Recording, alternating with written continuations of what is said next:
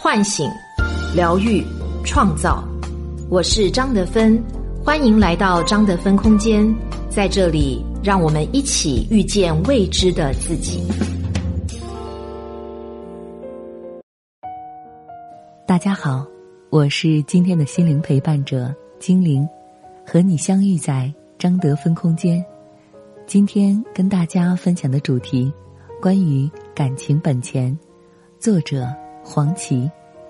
身为女人，本是温暖、柔情又灵动的，但是生活的快节奏和压力，却让很多女人不得不非常坚强、僵硬的活着。越来越多的女人，活得隐忍、退让，渐渐失去自己。当岁月悄然离去，恍然回首，才发现，我们企图照顾所有人，唯独忽略了自己。女人这一生要放弃的东西实在太多了，但女人们，无论你放弃什么，一定不要放弃三个习惯。这三个习惯，才是让你始终灿烂、一生美好的根本。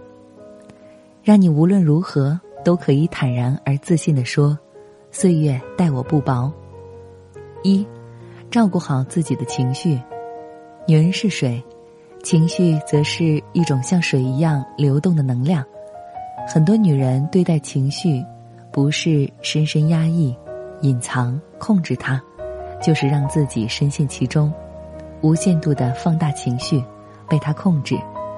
我有一位来访者曾对我说：“我老公因为工作的原因一直在外地，半年前我发现他出轨了，那个时候，连想死的心都有了。”我没日没夜的质问他，要他给我各种保证承诺，但他死咬着不承认，我也没有办法。直到有一天，我认识到自己根本不想离婚，再这样下去，老公可能会彻底离开我，我便试图去原谅他，让这件事过去，装作一切从来没有发生过。我们在家里再也不提第三者的事。他回来的时候。我还照常做饭洗衣，尽量不带任何情绪面对他，但是我的痛苦依然没有减少，经常半夜哭醒，醒来就感觉自己太孤独了，太可悲了，这样反反复复，直到我决定来做咨询。有情绪的时候，因为种种原因不能表达，或者表达无果，便选择拒绝他们，忽视他们。直至被压抑的不能再压抑，最终爆发，伤己伤人，这是很多现代人情绪模式的写照。情绪是一条河流，它需要流动。压抑情绪，就相当于设立一个阀门，挡住水流。但是水不会因为阀门的存在而减少或停止流动，而是越积越多，直到阀门再也挡不住，倾泻而出。这种倾泻的方式有很多，比如突然间因为小事而情绪失控、失眠、升级、歇斯底里、抑郁。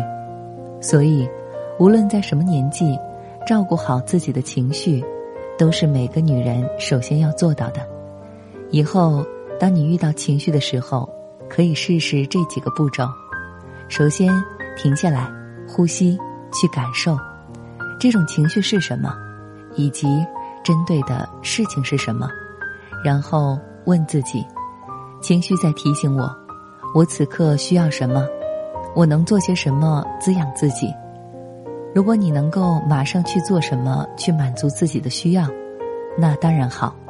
如果暂时做不到，那你可以试着问问自己的身体：身体，我做以下哪些事情会让你感觉更好？直接和对方沟通。出去走走，接触大自然，哪怕是摸一摸旁边的植物，运动、跑步、跳舞，写日记、画画，包括在纸上乱涂乱画，找一个安全的房间，关上门，砸枕头，找个地方哭一场，找个朋友聊一聊吃，做一顿好吃的，看一场电影，听几个笑话，看会儿书，整理一下房间，睡一觉。看看在哪个选项时，你的身体感觉更轻盈，然后就去做那件事。记住，谎言让你感到沉重，真相会让你更轻松。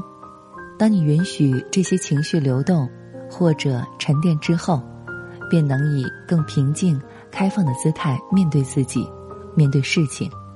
那么这时候，再问一次自己：之前的情绪告诉了我什么？我需要做哪些？怎么样可以让自己更好？每一次情绪都在提醒你身体里内在的需要，这便是情绪对女人最大的意义。二，照顾好自己的身体。当情绪不能很好的流动，就会在身体里形成郁结、生病、难受。此时，如果我们能够照顾好自己的身体，其实也是在帮助自己化解情绪。我有一个朋友，是一位非常善良的老师，他对待学生，并不只是看到他们的成绩，而是真正关怀他们的成长。他不喜欢给孩子布置繁重的作业，也从不要求他们一定要到达什么样的标准。在他看来，人格健全、高自尊才是最重要的。然而，这种教学方式和学校的要求有些冲突，他屡次遭受批评。被要求按照学校的规定来，在这种挣扎之下，他得了一场病，不得不回家休养。养病的过程其实也是一个情绪上自我修复的过程。他通过一段时间的静养，悟出了自己将来需要走的路。病好之后回到学校，他不再抱怨，不再与领导抗衡，而是尽量试着兼顾各个方面。一个学期过完。他便辞掉了这份工作，开始做自己认为真正有意义的事。身体疾病给了我们机会去重新认识自己、审视自己、修复自己。所以，当身体遇到问题的时候，不要粗暴的对待它，而是把它当做一次机会，去自我疗愈。还有很多女人非常不喜欢自己的身体，无论什么时候。都充满自我批判与贬低。要知道，外界已经对我们的身体够残忍了。我们整日面临着加班、熬夜，哪怕承受着巨大的压力，却还要强撑。地铁上的拥挤，让身体的边界不断被触犯，得不到尊重。生病的时候，我们依然不允许身体休息，只是不断加大药的剂量。我们就这样。一天天透支着自己的身体，失去了女人的灵动和美丽。但是，细胞是有记忆的，身体像我们一样，渴望爱，渴望被温柔的对待。它是我们的家，也是我们人格和精神的外延。所以，请你从现在起，给身体多一些温暖与呵护。我有一位九十八岁的老师，他说，自己有一个习惯。就是每天早晨对着镜子微笑，摸摸自己的脸，对自己说：“谢谢你。”是的，每个女人都应该谢谢自己的身体，好好爱惜自己的身体。三，保持成长。很多女人怕老，认为衰老是一件让自己贬值的糟糕事。然而，其实我们每过一天，都并不是在变老，而是在变新。我们不断接受新的事物，学习新的知识，遇见新的人，产生新的想法，获得新的态度，积累新的经验，还有什么比这更好的呢？很多人之所以害怕年龄的衰老，实际上是因为他们并没有感受到自己在生命的长河中不断的成长。生活于他们而言是一种消耗，而不是滋养。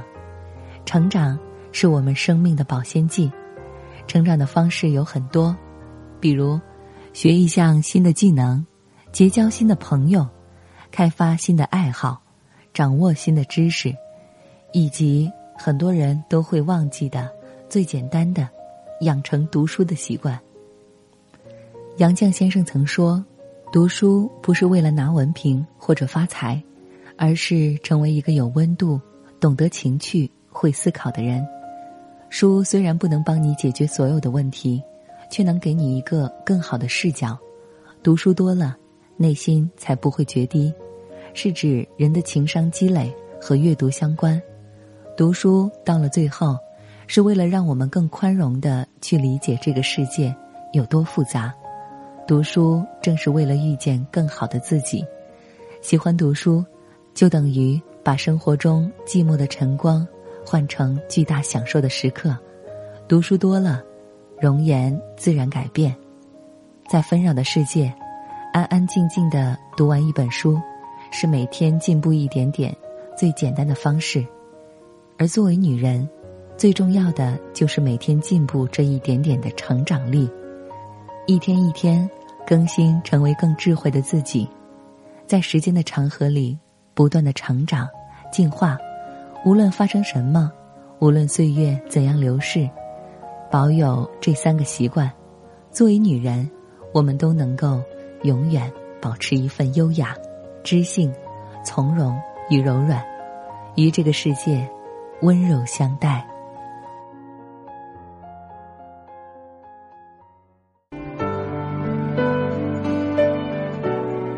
我是张德芬。如果你想和我有更多的交流和互动，欢迎搜索关注微信公众号“张德芬空间”。